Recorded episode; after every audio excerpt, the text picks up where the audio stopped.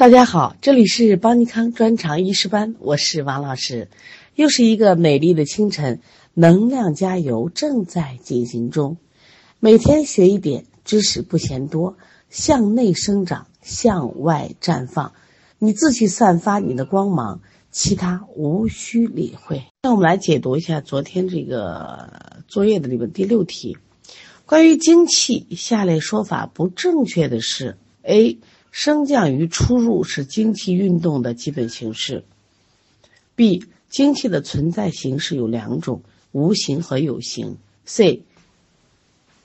精气是构成宇宙万物的原始物质。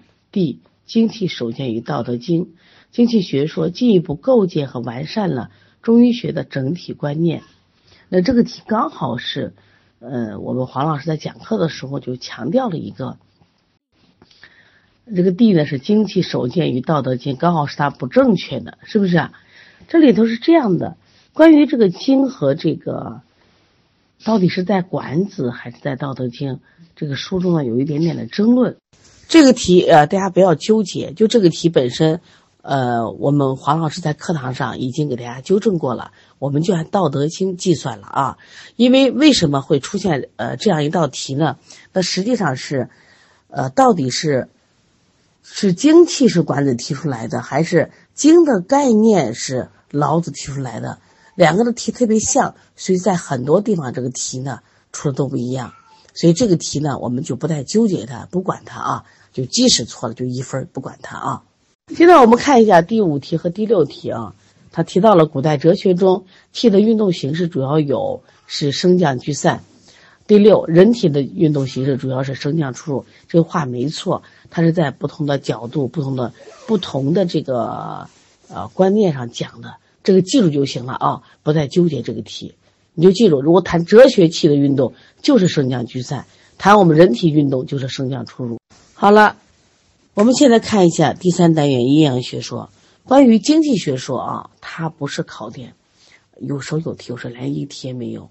那么第三单元的阴阳学说和五行学说，那却是重点中的重点，而且呢，五行学说也特别不好理解啊，阴阳学说也很抽象，所以我们把重心、重点放到这里边啊。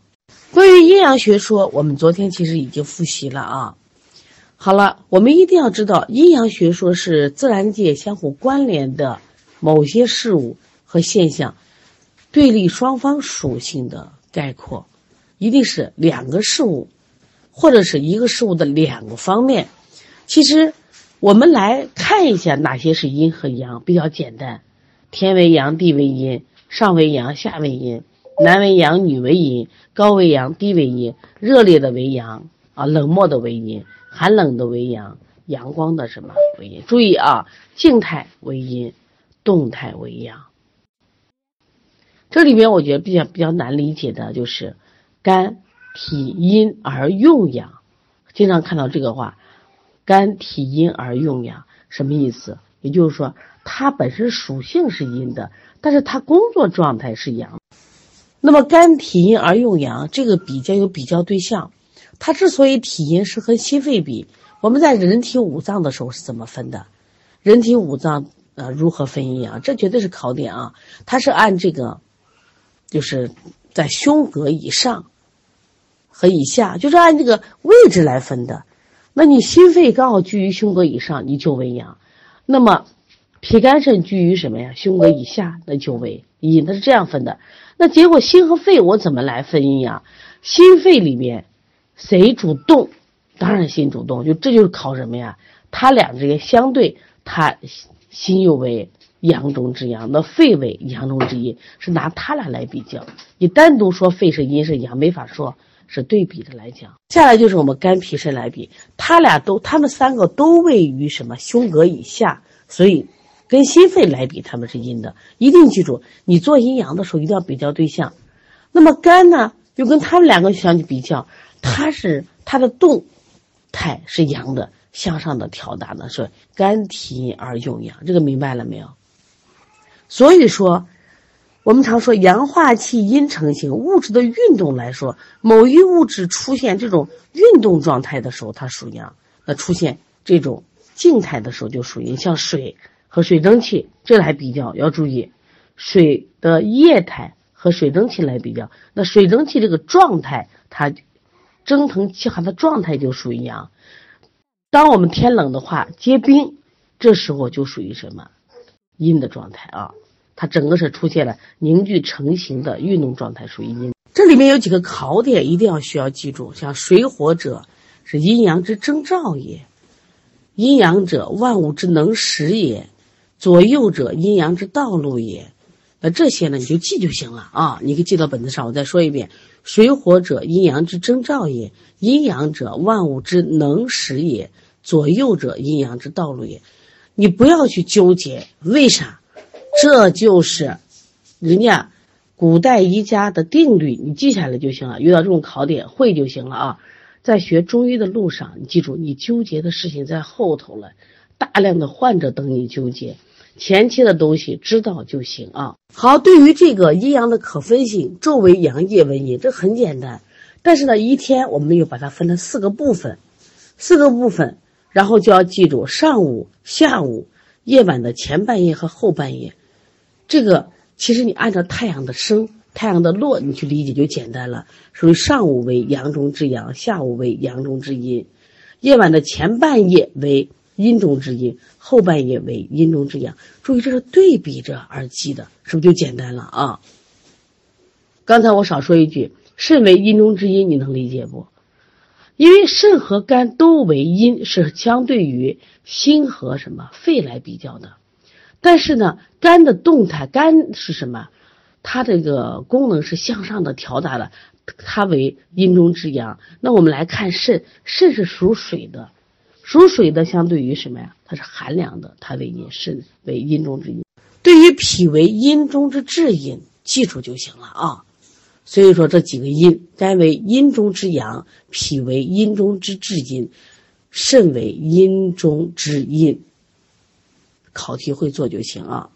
关于阴阳学说的基本内容，你一定要知道有几方面：阴阳的对立制约，你看都两个关系啊，对立制约。阴阳的互根互用，阴阳的交感互藏，阴阳的消长平衡，阴阳的相互转化。说到相互转化的时候，它有条件，叫重极盛，达到一定的极限。你像我们讲的这个亡阳症、亡阴症，他们是不到那那那种程度的时候，它就会有一个相互的转化。阴阳的对立制约，它这种关系存在，就是让我们保持保持阴平阳明、精神乃至的。我们如果人阴阳和，百病不生啊。所以说，对立制约就是打架的状态，我管着你，管着你，管着你。所以说，动极者正之以静，阴亢者胜之以阳。阴能制阳，静能制动。当阳虚则阴盛，阴虚则阳亢的时候，出问题了。哪出问题了？管不住了，这就是阴阳的对立制约关系出现问题，那就人就该病了嘛。所以一方要能管住一方，始终达到一个阴平阳秘、精神乃至，那就身体就没毛病啊。所以阴平阳秘、精神乃至也是体现了阴阳双方相互对立、相互制约的结果。给你这个你会选啊。阴阳之间的互根关系遭到破坏，就会出现孤阴不生、独阳不长，甚至阴阳离绝、精气乃绝。这这个句话给到你，他考这个题的时候就给你一个话，他不让你解决问答题，让你选。那阴阳的互用呢？他给你阴在内，阳之守也；阳在外，阴之实也。你看啊，这就是一对儿，谁也离不开谁的这个夫妻，他们。各自把自己的事情做好，而且呢分不开，看见没？分不开，阳气根于阴，阴气根于阳，无阴则阳无以生，无阳则阴无以化。看到这个话，我就知道这是什么一对什么关系？互根互用的关系嘛。气血就是一对互根互用的关系嘛。老人白天昼不惊，晚上夜不眠，这是因为阴阳互用的关系失调了。其实光说老人，我们现在好多人不就是这样吗？白天迷瞪着呢，是不是？这就是你的阴阳互根互用关系出现了问题了。阴阳的交感互藏其实好理解，也就是说，只有交感互藏才有这个世界。才能有我们的男女，是不是才有世界的万事万物？阴阳消长实际上两个方面内容又体现了对立制约和互根互用。此消彼长，就是阴消阳长了，或者阳消阴长，这是对立制约。此长彼长，阴随阳长，阳随阴长，这是互根互用。会做题就可以了啊。下来就是阴阳转化，必须有条件，由阴转阳，由阳转阴，必须是从重及慎啊。而且我们教材十二页这个提醒全是考点啊。你看，天地阴月，万物化春；男女构精，万物化生。这个呢，虽然在前面的知识没讲，在这里出现了，就是交感互藏的关系。阳中有阴，阴中有阳，交感互藏。把这段话好好记下来啊！我们预习的同学，最近因为进了很多新同学，我再说了一遍。这一部分因为是考点，所以要多说几次啊。我们周六的课程会讲这些。今天我们继续再预习一下五行学说。关于五行学说呢，是本书的一个难点。它难就难在，其实就理解五行这种相生相克的内在的复杂关系上。单的五行相生、五行相克都不难。还有一个就是，我们实际上很多人都知道五行，但是五行的应用一点都不好。你想想看，你会运用哪些方面？很多人啊，用五行就体现在哪一个？就是在这个。呃，培土生金上了。说这个孩子如果久咳，哎呦，这个我想补肺。我们知道肺呢是个气脏，它容易补则气满。他说那怎么办呢？哎，我们通过什么虚则补气抹来达到。所以虚虚病的久咳的慢性咳嗽，我们都是健脾。这就是运用了五行的管理。你能这样运用就很了不起。你看五行这个运用啊，它能解决疑难杂症。你比如说晚上老是夜里两三点咳嗽，你就没办法了。你到西医的大夫找专家，专家给你开了药是一样的，反正你是咳嗽嘛。可是你给专家说，这个医生啊我们不对呀，我们白天不咳，我们就夜里两三点咳。西医专家，你说你听你的还听我的？因为他没法解释，他就给你开的药跟别人两早上咳嗽的、晚上咳嗽的人开的药是一样的。你要到中医的专家去，哎，你发现都有道理了。他先擦擦手，子午流注这个点属于什么？哦，肝经指令的时间。然后他为什么咳嗽？他又想到了肺。你把他俩的关系理一理，一个是肺属金，一个是肝属木。那他俩在五行中找着关系了没有？哎，找见了。他本来应该是金克木，金克木是相克状态，相克状态是没病的状态。那就不能咳嘛？但为什么咳了？哎，五行中的某一行过于强盛，谁强盛了？一定是肝强盛了。肝强盛以后，那么金不仅不能克制它，反而受到它的反向克制，产生了我们说相武。相武就叫木抗五金，哎，这个时候出现夜里这个什么反复的咳，哎。用什么来解释？用这个五行来解释，一下解释清楚了。所以中医专家就能把病治好，而西医专家把这个病就治不好。明白了没有？那么要想学好五行学说，你首先要了解五行的特性。来，我们前面预习过的学生啊，来跟我一起说，新学生一起了解一下。那么五行里边，他们把世界万事万物归了五类物质。不是五种物质啊，一定是五类物质。哪五类物质？木、火、土、金、水。一定要明确的一点，五行学说的五行，人家叫五行。五啥？五是五类物质，形是运动变化的规律。一定要记住这一点。你千万不要说五行是啥？五行是木、火、土、金、水。错，这话不能再说了啊！我们学，我不能再说了。它一定是是一个规律。所以，我们世界之大，无奇不有，大千世界的物质物种多得不得了。我们怎么去解释它呀？包括我们五脏得了病，我们怎么解释它呀？我们可以通过五行的规律来解释，因为这五种五类物质看得见。我们现在看五类物质的特性，你看完以后，你就要把世界万事万物往这个五行上归纳的。你看谁跟它像？谁有它类似的功能？母月曲直，这个曲直我还不理解。来引申，具有生长、生发、调达、舒畅这几个词能看懂吧？取之看不懂，这些能看懂。这只要是有这些作用的，要么长得像，要么是功能相像，你都可以归到谁？归到木上。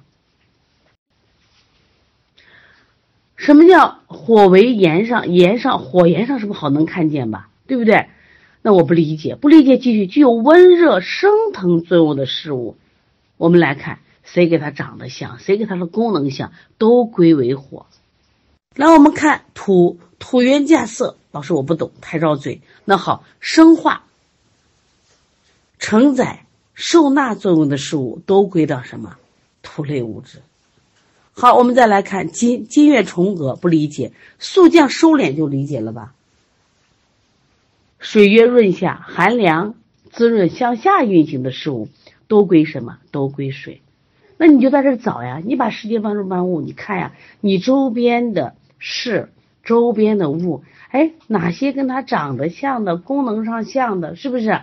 你就可以用这。归纳到这五类物质，因为这五类物质的曲直延上、架设重合润下，我们是可以看得见它生长变化的啊。那我们下来这个表，事物与现象的五行归类表，这个表呢，就是我们讲的，把世界上的万事万物，把我把我我们身体的每一个器官，都给你按照五行的特性归纳到这张表了。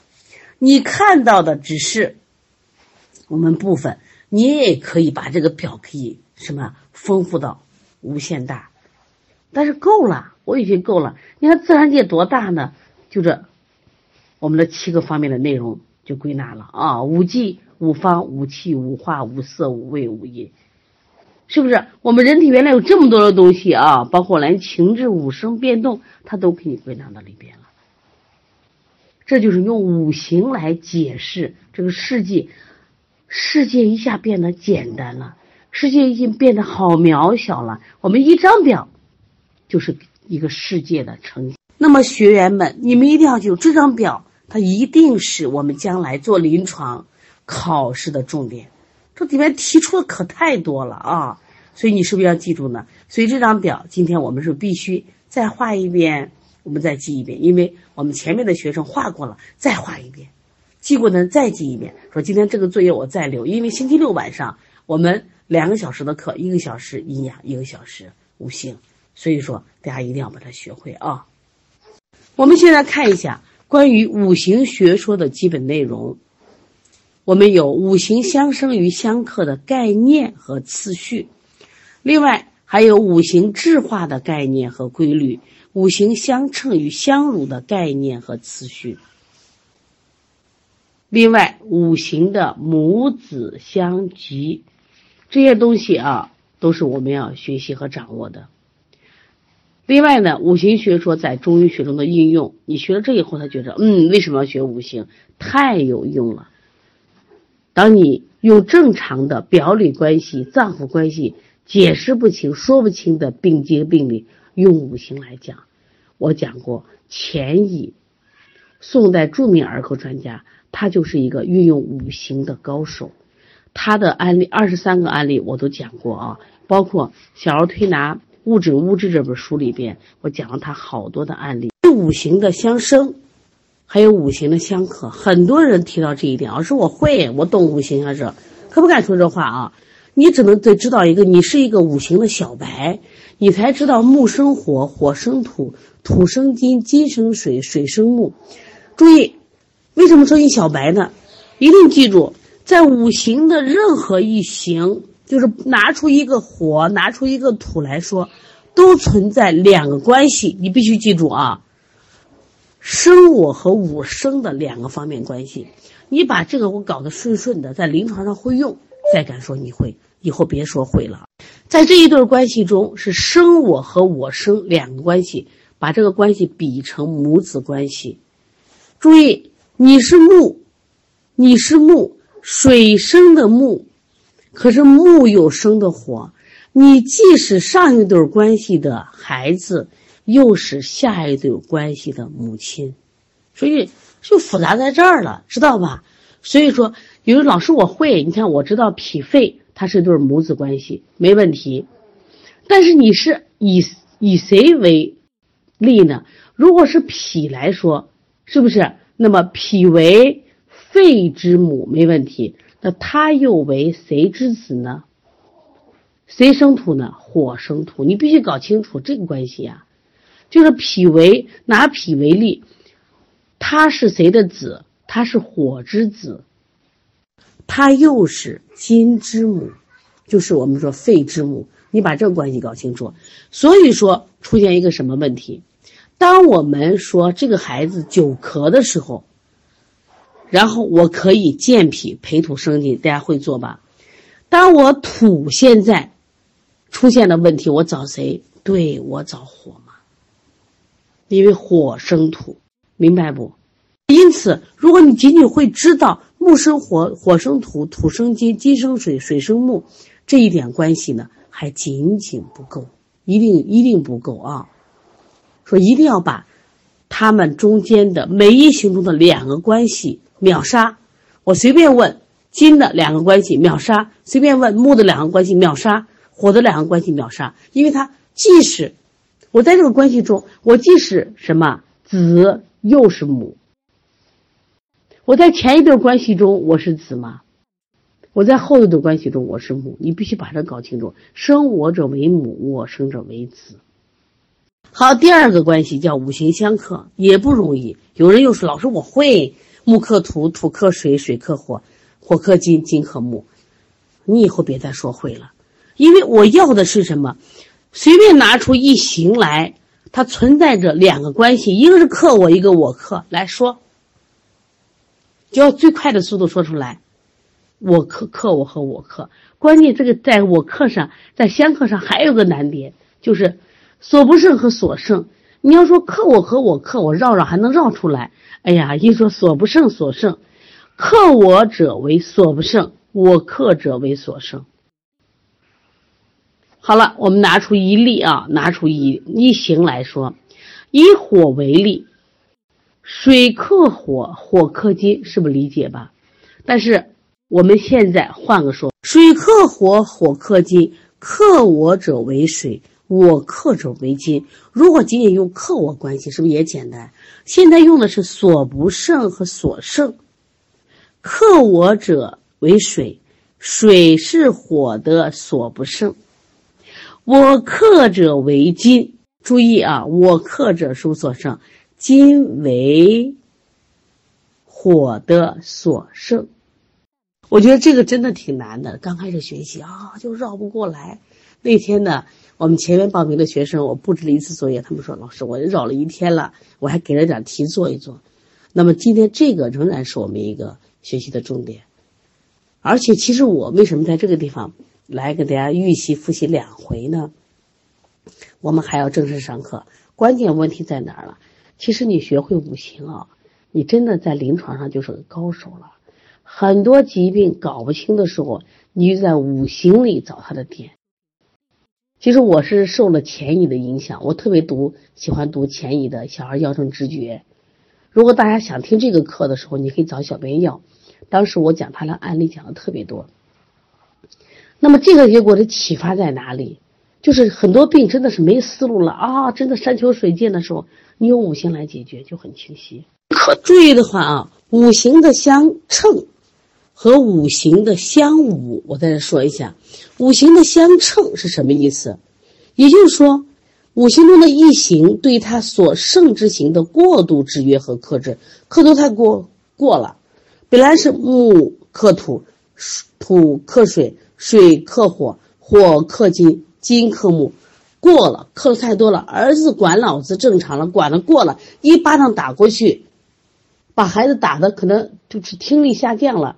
管过了，管过了，这叫什么呀？叫乘，加倍的叫乘。木乘土，土乘水，水乘火，火乘金，金乘木。